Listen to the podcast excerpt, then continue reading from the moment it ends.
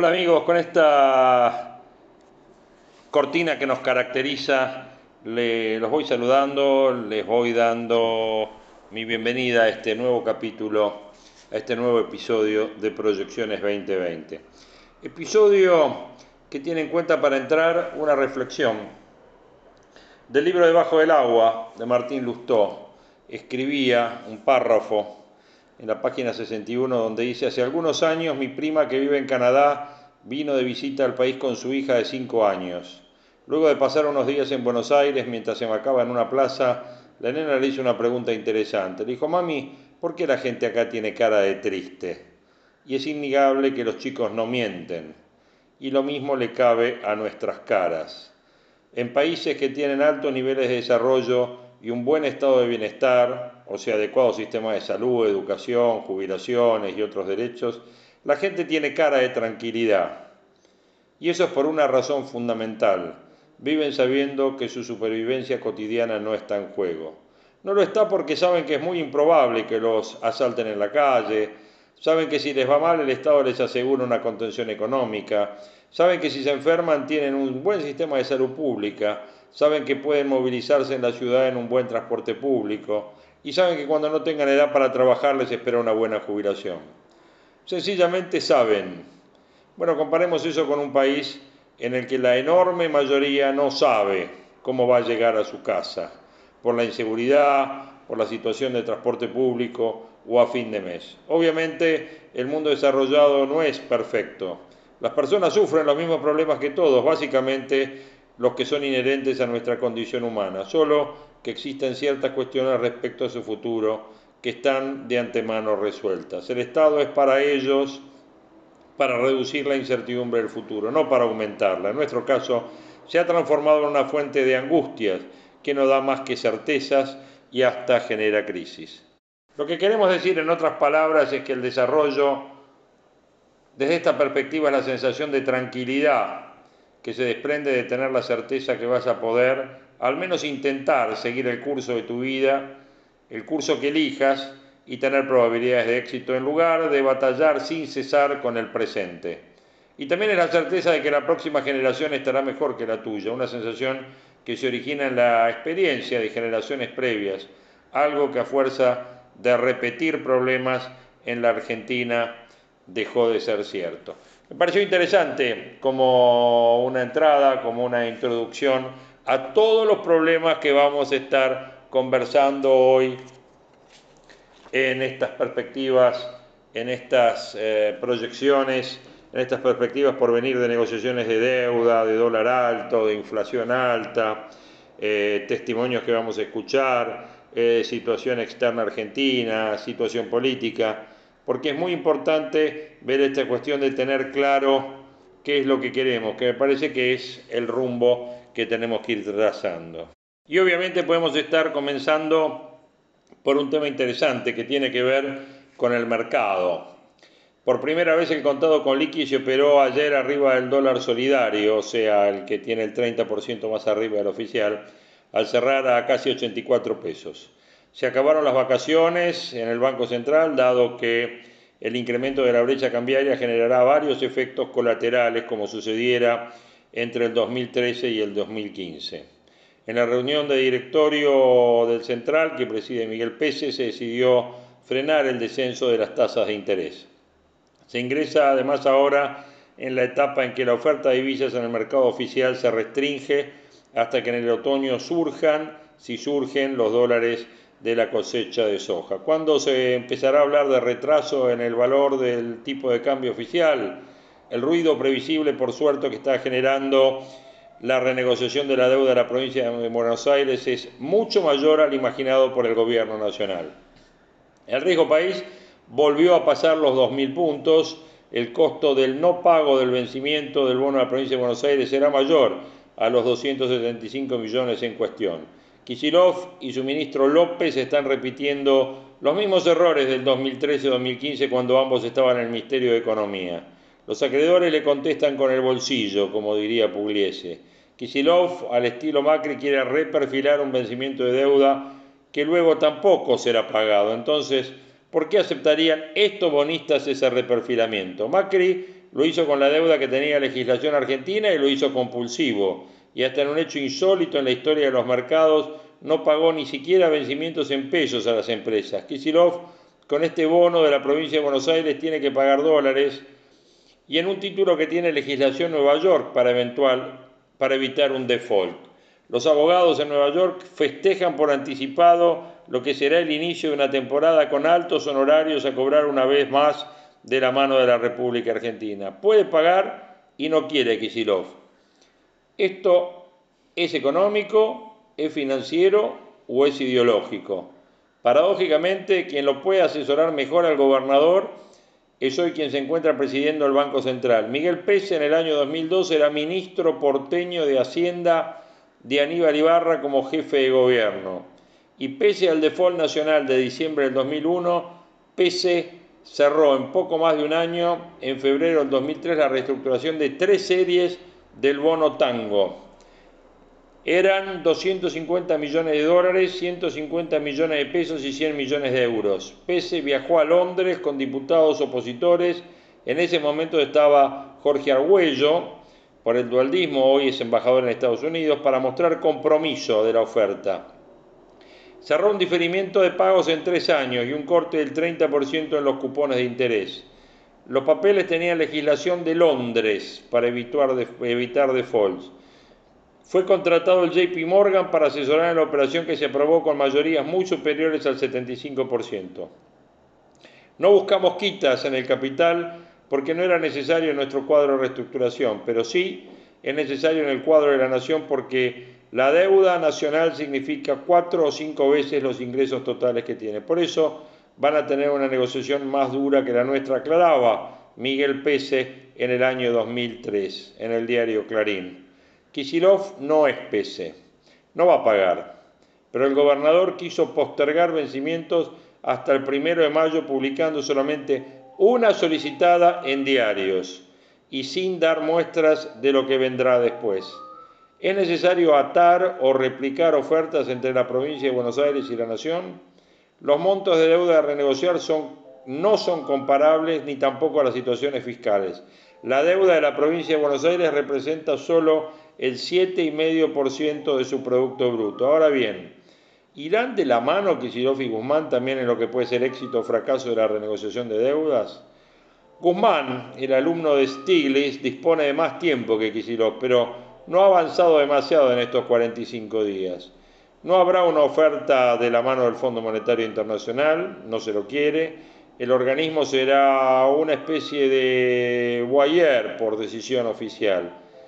Las proyecciones que haga Guzmán sobre el superávit fiscal que tendrá la Argentina en los próximos años no serán muy confiables, más cuando no se puede estimar cómo se le iba a ir pagando la deuda al fondo que vence a partir del 2021. Guzmán apunta a generar una oferta consensuada con bonistas antes de ser lanzada. Por ello mismo es que la misma viene siendo demorada. Yo hubo contactos con Delisandro Clery, el negociador de Guzmán, con fondos extranjeros. La semana que viene la va a continuar Guzmán en Nueva York mismo. Alberto Fernández sabe, y lo ha manifestado su ministro, que en la renegociación de la deuda se juega el rumbo de su gestión en lo económico. En teoría, no es complejo cerrar el acuerdo con bonistas. Sin el fondo acompañando, las chances de que la oferta sea exitosa se reducen mucho. Hay quienes no comparten esta teoría, dado que el organismo va a solicitar quitas de capital que luego pueden ser rechazadas por los bonistas. Pero lanzar una oferta sin banco asesor complica mucho el resultado, dado que la llegada de sus tenedores, de los tenedores los papeles y su seducción para que acepten se dificulta. Y hacerlo sin el fondo y sin el banco asesor aparenta ser demasiado. Así que bueno, la realidad es que la Argentina está en un camino difícil.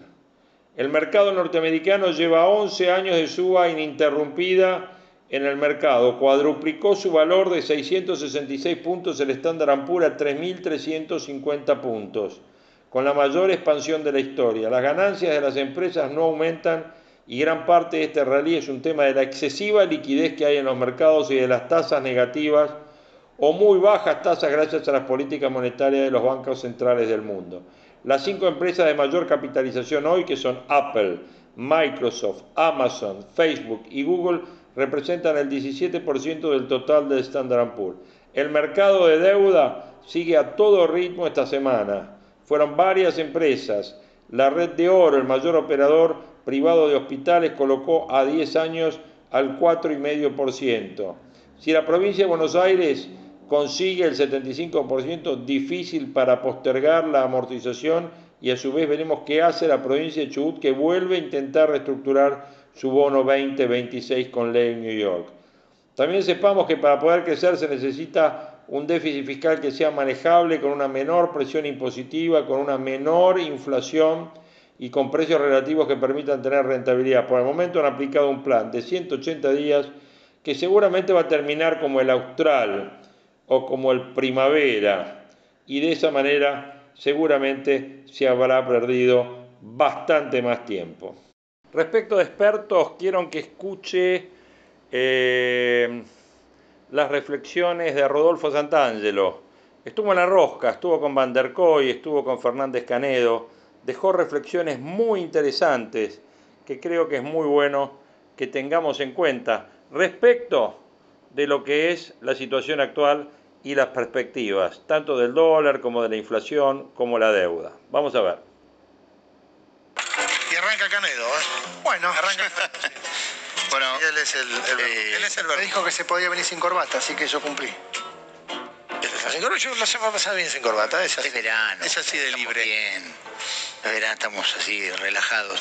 Eh, lo que no se relajó es el dólar. Eh, digo, ayer tuvimos, sube el riesgo país, ¿eh? tuvimos eh, 2.000 puntos. Ayer, eh, bueno, hoy el dólar, este, el contado con liquidación, eh, en 83. Pero ese era el pronóstico más fácil de hacer. O sea, este es un modelo que podrá tener sus puntos a favor y sus puntos en contra, pero hay algo en que no nos vamos a equivocar. Este es un modelo de brecha cambiaria creciente. O sea, el dólar libre no tiene quien lo defienda, no tiene cepo el dólar libre. Así que no nos va a sorprender, vamos a convivir con esto mucho tiempo. Y el tema es cómo se maneja la economía en este contexto de brecha para arriba, de dólar paralelo para arriba.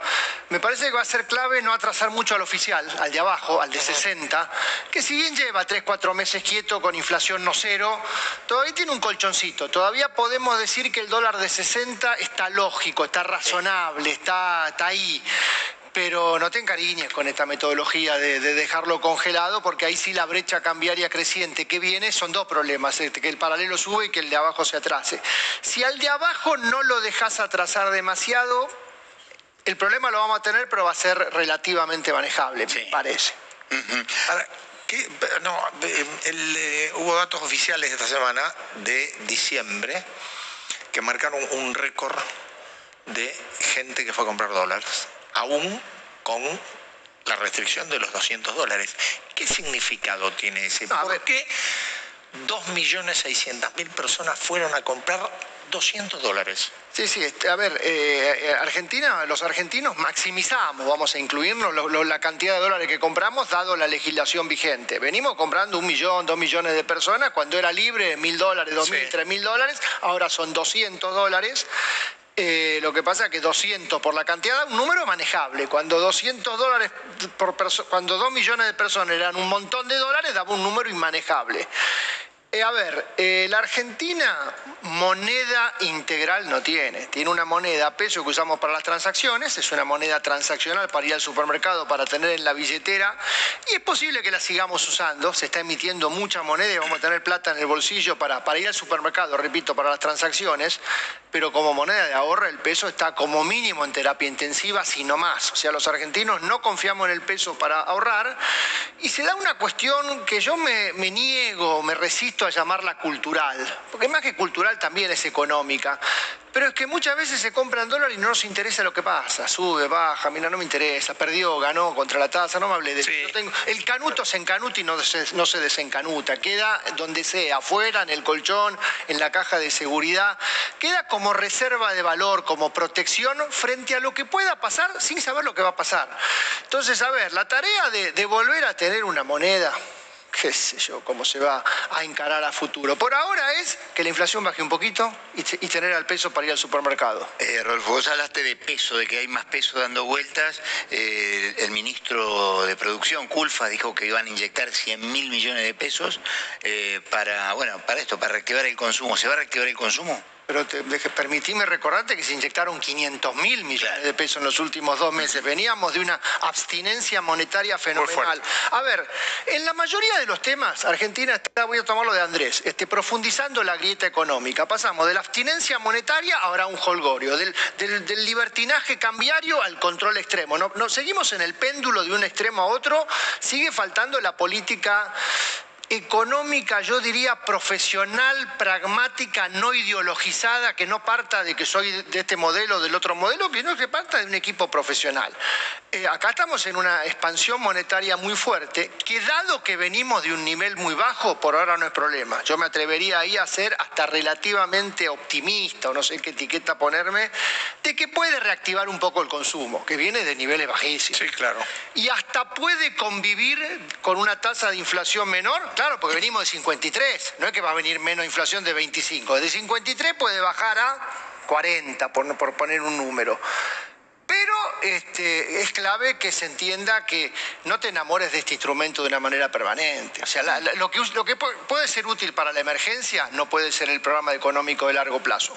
conocemos el programa de la emergencia, que es la ley de emergencia pero no conocemos el programa de mediano plazo. En el medio de esa emergencia, la negociación de la deuda, el Kisilov le dio más plazo a los acreedores, a los bonistas, para hasta el fin de mes, para que digan si van a aceptar o no la prórroga hasta mayo. Es poca plata y poco lo que le pide, pero pareciera que ensució, que complicó la visión de lo que venía siendo un buen resultado de los mercados. Es un tema delicado, porque el corazón de la negociación de la deuda argentina es la deuda de la nación menos la deuda de las provincias. Lo que pasa es que vino este grano, que es la deuda de la provincia de Buenos Aires, que vencía en enero, que vence todos los eneros, pero que ahora está en medio de esta negociación, donde yo a mí me gustaría separar cuestiones estructurales de cuestiones coyunturales. Cuestión estructural, yo rescato el hecho de que si un inversor le presta una provincia, no le está prestando a la nación. Si le prestaste a la provincia de Buenos Aires, no te puede pagar la nación, porque si no, esto, esto es broma, quiero decirte. El riesgo provincia es riesgo provincia. Vos ya sabés que le prestaste a la provincia de Buenos Aires, no me importa si Scioli o María Eugenia Vidal, a la provincia de Buenos Aires, y te paga la provincia de Buenos Aires, no te paga la nación. Eso hay que separarlo. Porque si la nación auxiliaba a la provincia de Buenos Aires, estaban los 24 gobernadores haciendo cola a los dos minutos. Mm. Ahora, en medio de esta negociación es clave que lo de la provincia de Buenos Aires no llega al default, porque la estrategia de la nación, que es la que vale, es mientras negocio, pago. Déjame decirlo en inglés, me mantengo performing, me mantengo pagando, negocio pago, negocio pago, con la idea de tener un acuerdo, marzo, abril, cuando sea, no sabemos, pero sabiendo que no tengo caja para pagar, pagar, pagar, pagar. Tengo un límite. Mayo, por ejemplo, es un mes de altísimos vencimientos. Sería bueno tener el acuerdo de la deuda antes de mayo. Entonces, lo de Buenos Aires no lo quiero llamar una anécdota, porque es la provincia de Buenos Aires con un gobernador muy particular pero el corazón es lo de la nación. Y ahí este, sí es un problema que haya venido esto ahora. Por lo menos que haya venido de una manera improvisada. Si el día de diciembre os hubieras dicho, mira, tengo estos problemas, lo voy a encarar, te doy hasta el 31 de enero, me preparo, pero vino todo medio de golpe, ¿no? Bueno, me parece más que claro, ¿no? Lo que estábamos escuchando recién de Santangelo. Santangelo que, bueno, ustedes saben, lo seguimos nosotros a, saber, a través de sus informes y... Em, a través de las distintas participaciones que tiene en, las declaraciones en los medios de eh, comunicación. Bueno, vamos a dar una vueltita por la parte política, vamos a dar una vueltita por la gira del eh, presidente por Israel y las futuras giras que tiene por delante en lo que es este podcast de Proyecciones 2020 en este capítulo número 5 y en el cierre de su visita a Israel, en su despedida de Israel, Alberto Fernández remarcó la responsabilidad de Argentina en descubrir quiénes fueron los causantes de los atentados terroristas. Fernández se mostró conforme con la reunión bilateral que tuvo dos horas con el premier israelí, con Benjamín Netanyahu, en Jerusalén, y dijo que es necesaria tener una respuesta para poder eh, tener un vínculo real de otro tipo, que no eh, una desgracia solamente, sostuvo. O sea, Fernández remarcó la responsabilidad que tiene Argentina en descubrir quiénes fueron los causantes de los atentados de la AMIA y de la Embajada de Israel y se mostró conforme con esta reunión que tuvo en Jerusalén. Dijo, me voy muy entusiasmado porque sin olvidar lo que pasó y nuestra responsabilidad de descubrir quiénes fueron los causantes de los atentados y más allá de la colaboración que el presidente nos dio para seguir desentrañando la verdad a nosotros, lo que nos importa es tener un vínculo real de otro tipo que no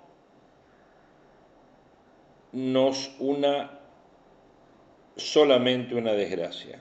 Está bien, lo que quiso decir es básicamente que se va entusiasmado no solamente por aceptando la responsabilidad de descubrir quiénes fueron los causantes de los atentados, pero lo importante es el vínculo real que se está creando o que siempre existió, digamos, ¿no? Que fue en este caso a fomentar el presidente eh, antes de partir rumbo a Roma, donde va a ser una escala antes de su regreso a la Argentina. Y en esto nos ponemos con respecto a la política exterior argentina, esta política exterior donde ayer recabamos un, un extracto nomás de la participación de Andrés Cisneros. Ustedes saben que Andrés Cisneros, ex vicecanciller argentino, es una palabra adecuada, muy respetada y muy valorada respecto de la posición argentina eh, en, términos de política exterior. Cisneros estuvo anoche con eh, Van der Koy y con Fernández Canedo y decía lo siguiente. Digo, a, lo mejor es la, maldad periodística, pero uno tenía la sensación antes de encontrar este, este, esta salida, este viaje a Israel, con todo el significado que tiene, que el presidente estaba un poco encerrado eh, en, la búsqueda de, bueno, cuál sería su debut internacional eh, como presidente. ¿Vale esto? ¿Tiene sentido? ¿Se pueden omitir otras cosas que en el contexto que está la Argentina son muy sensibles? Caso Estados Unidos, caso Brasil, ¿cómo lo está viendo? Mira, este, el presidente tuvo opciones algunas provienen de la tradición, la tradición de ir a Brasil, otras provienen del interés, el interés de ir a Washington. Pero se tardó tanto tiempo en tomar la decisión que se le vino encima la fecha inamovible de lo que pasa en estos días en Israel. Esa no se podía mover. Así que hubo que ir ahí casi por default. Y me parece muy bien, porque que la Argentina esté presente allí en ese, recordatorio tan importante tiene un valor para, el mundo y está bien que estemos, que estemos allí, sobre todo porque la Argentina es un país que históricamente ha estado muy sospechado respecto del tema de Medio Oriente, de Israel, de no Israel, ¿no? Y, este, tenemos la segunda o tercera eh, comunidad judía este, en el mundo y quizás la primera eh, si contamos eh, los, per cápita, más, que, más que Estados Unidos mismo. Es importante, ¿no? Usted habla de las sospechas, digo, y también coincide en un momento en que reflota eh, la cuestión del memorándum de entendimiento con Irán, reflota en el quinto aniversario de la muerte del fiscal Nisman. Digo, me parece que todo esto alimenta en torno a la desconfianza y la sospecha que hay sobre Argentina. Sí, el problema con la política exterior de este gobierno, nos guste o no nos guste este gobierno, no tiene importancia, es que no puede transmitir otra cosa que lo que somos internamente. Es decir, si, tenemos eh, una grieta tan grande los argentinos, no podemos salir al mundo y fingir que no la tenemos, porque el mundo se da cuenta. Y para peor, aparentemente hay ciertos datos de grieta interna en, el gobierno basado en el, tema de que la persona con más poder político no es la que ocupa el poder ejecutivo. Poder ejecutivo, sí. Que esos son datos objetivos, no, no una malicia mía, son datos que está ahí. Y el mundo ve esas cosas. Entonces hay que salir al mundo y explicarlas. Este, no las entendemos nosotros, no sé si las va a entender el mundo. Eh. Este, pero a mí me ha pasado, en, el mundo entero me ha pasado que la gente se me acerca y dice, escúcheme, ¿cómo es la Argentina? Pero no ahora, hace 20 años. Sí, sí. Y a ustedes también. Sin duda. Este, como es el peronismo, por ejemplo. Sí. Es muy difícil de explicar. Y Pero en, en este sentido hay, hay dos cosas que están muy ligadas con eh, las necesidades políticas y económicas de la Argentina. Una es eh, Estados Unidos con Donald Trump y en el medio de un proceso de negociación de la deuda. La otra es Brasil, que después le voy a preguntar. Pero Estados Unidos, digo, el presidente no fue a Estados Unidos, Alberto Fernández, eh, pero ¿es clave que vaya o no? Y sí, seguramente sí, este, porque va a tener que arreglar los tantos con Trump. Este, más allá de que nos guste o no nos guste Trump, ¿no? Eh, tiene en sus manos este, el 17% de los votos en el Fondo Monetario. Es el pasa no pasa de la renegociación de la deuda argentina. Con él hay que tratar. Hay que tratar con él como amigo incondicional, como hizo este, Macri, o como otra cosa, como probablemente sea Fernández, pero hay que tratar con él. Y Trump es un tipo eh, muy pesado. Trump me recuerda mucho a John Wayne, ¿no? Trump patea la mesa y, este, y tira todo el diablo. Después hay que armar la mesa de vuelta y cuando se arma de vuelta la mesa está un poco distinta que antes. ¿no? Bien.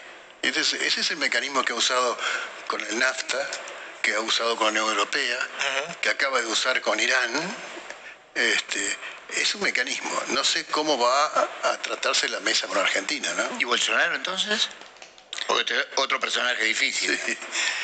Bueno, pero Bolsonaro no tiene la, la- la capacidad eh, personal, eh, la, fuerza política personal que tiene Trump. Trump domina su partido. Este, Bolsonaro es un, es un episodio en la historia de Brasil, bueno o malo habrá que verlo, pero Bra- Brasil tiene una clase política pesada, una clase empresaria muy pesada y un sistema militar muy pesado que no dejan que los presidentes hagan cualquier cosa. Y además este, ahí viene una discusión grande, acá no hay tiempo, usted la conoce muy bien, que es que parte del gobierno de Bolsonaro quiere casi, casi negociarle eh, con Europa este, de forma directa sin el Mercosur, y el otro, que es el ejército y buena parte de, de los empresarios, dice no, queremos seguir porque necesitamos Argentina. O sea, hay una gran discusión ahí, ¿no?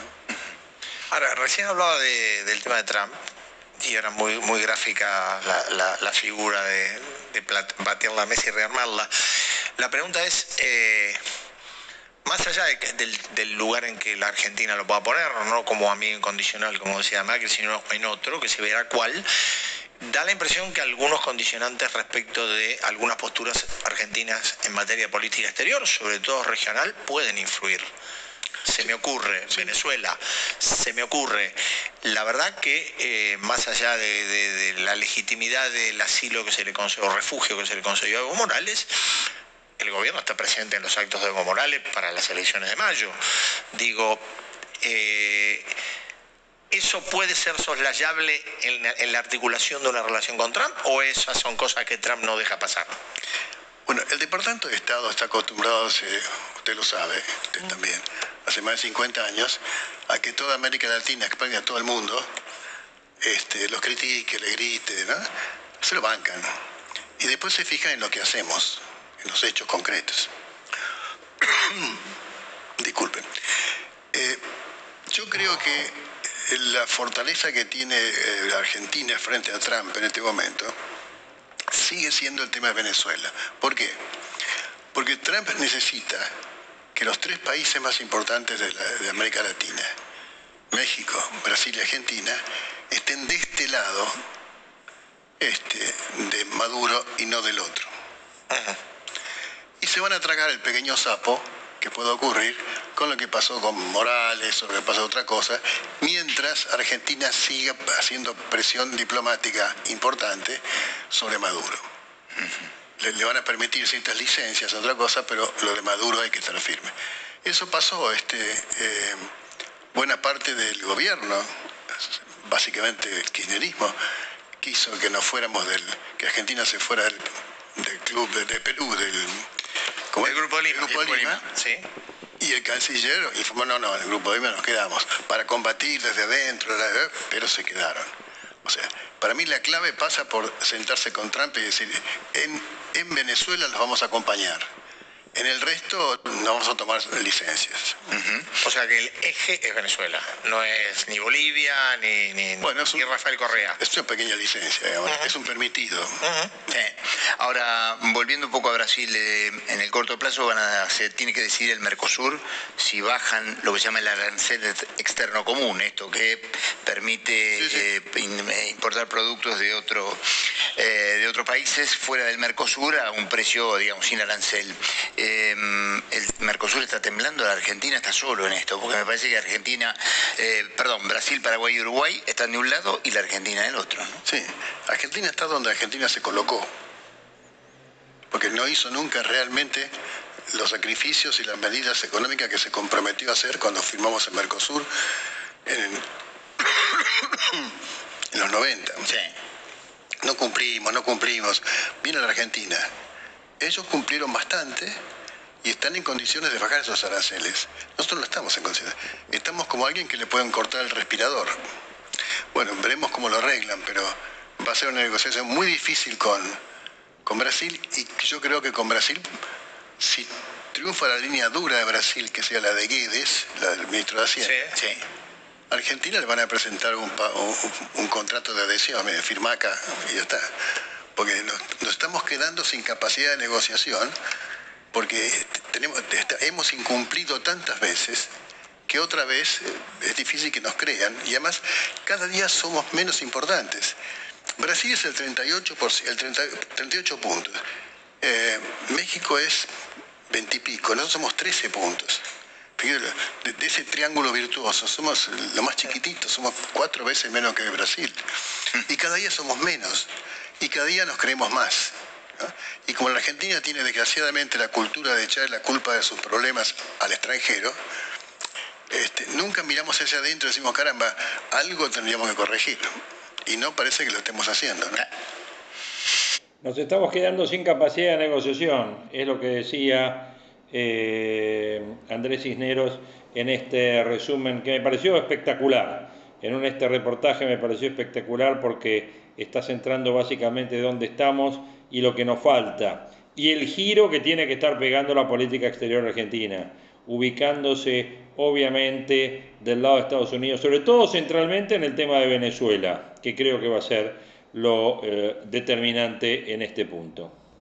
Sin duda que este viaje a Jerusalén, eh, clave en términos simbólicos y prácticos, le dio un primer contacto personal al presidente con algunos de los principales líderes mundiales. Otras cuestiones domésticas constituyen obstáculos no menos inquietantes. Fernández presenta y enfrenta presiones incompatibles entre sí para despejar las razonables dudas del mundo civilizado sobre su presidencia y su país necesita un claro compromiso por la calidad institucional y el respeto al Estado de Derecho. Lo contrario de lo que esperan de él quienes promueven la liberación de los presos políticos, incluyendo a Milagro Sala. El impulso al Tribunal Ético, que va a juzgar al supuesto lofer en Madrid, podría interpretarse como una solución de compromiso, porque el caso argentino se diluiría entre muchos otros y porque a diferencia del memorándum con Irán, no afectaría en principio el trámite de las causas de corrupción vigentes en el fuero federal. De otro modo, que un presidente constitucional viole la división de poderes tendría un efecto devastador en lo que tiene que ver con lo constitucional. Igual de costosa puede ser la combinación de errores no forzados cometidos por el gobierno en los últimos días, la liviandad con la que el gobernador de la provincia de Buenos Aires coquetea con el default de su deuda, o la ampliación de la brecha entre el tipo de cambio oficial y el paralelo, mientras ambos experimentan un creciente atraso ante una inflación que sigue su dinámica sin que nadie brinde indicio alguno de que alguna vez va a existir algún plan para controlarla, pero el peor daño autoinfligido lo genera la negativa a reglamentar la ley de la teoría del conocimiento, de la economía del conocimiento, afectando uno de los sectores más dinámicos de la economía nacional, con un altísimo valor agregado, múltiples externalidades positivas en términos de educación, de ciencia, tecnología y con un fenomenal balance en términos de divisas. El costo de oportunidad de relocalizar estos emprendimientos es muy bajo, profesionales jóvenes, innovadores, capacitados, que pueden trasladarse rápidamente junto con sus laptops y su inagotable espíritu emprendedor a cualquier rincón del planeta. Aquella ley que había sido aprobada con un amplio consenso, incluyendo a integrantes del Frente de Todos a partir de ahora, lo que haga el Congreso será mucho más irrelevante. Nadie podrá garantizar que una ley habrá de ser respetada, más allá del apoyo parlamentario que obtenga. En el plano simbólico, que el primer unicornio argentino sea de las empresas más afectadas y que se llame Mercado Libre, constituye una síntesis acabada de la ideología del pobrismo que nos agobia. Se equivocaría mucho cualquiera que pensase que alcanza con ingente dosis de pragmatismo y flexibilizar para mantener a flote y gobernar un país tan indómito, sin duda, como lo es la Argentina. Bueno, hasta acá llegamos con este capítulo, con este episodio, quinto episodio de Proyecciones 2020. Espero que les haya sido de utilidad. Les dejo para pensar los temas, sobre todo el último tema, las últimas reflexiones, tanto de Santangelo como de Andrés Cisneros y eh, respecto de dónde estamos, ¿no? No somos nada prácticamente ya en el triángulo virtuoso de América Latina. Brasil está tomando la delantera, eh, México juega su partido, eh, Brasil se está aliando con los otros socios del Mercosur y nosotros vamos, nos van a hacer firmar un pacto de adhesión. Esas fueron las palabras de Cisneros. Bueno, veremos si es así. Eh, les mando un abrazo grande y seguramente estamos en contacto para seguir estas reflexiones en estas proyecciones de Argentina 2020. Gracias.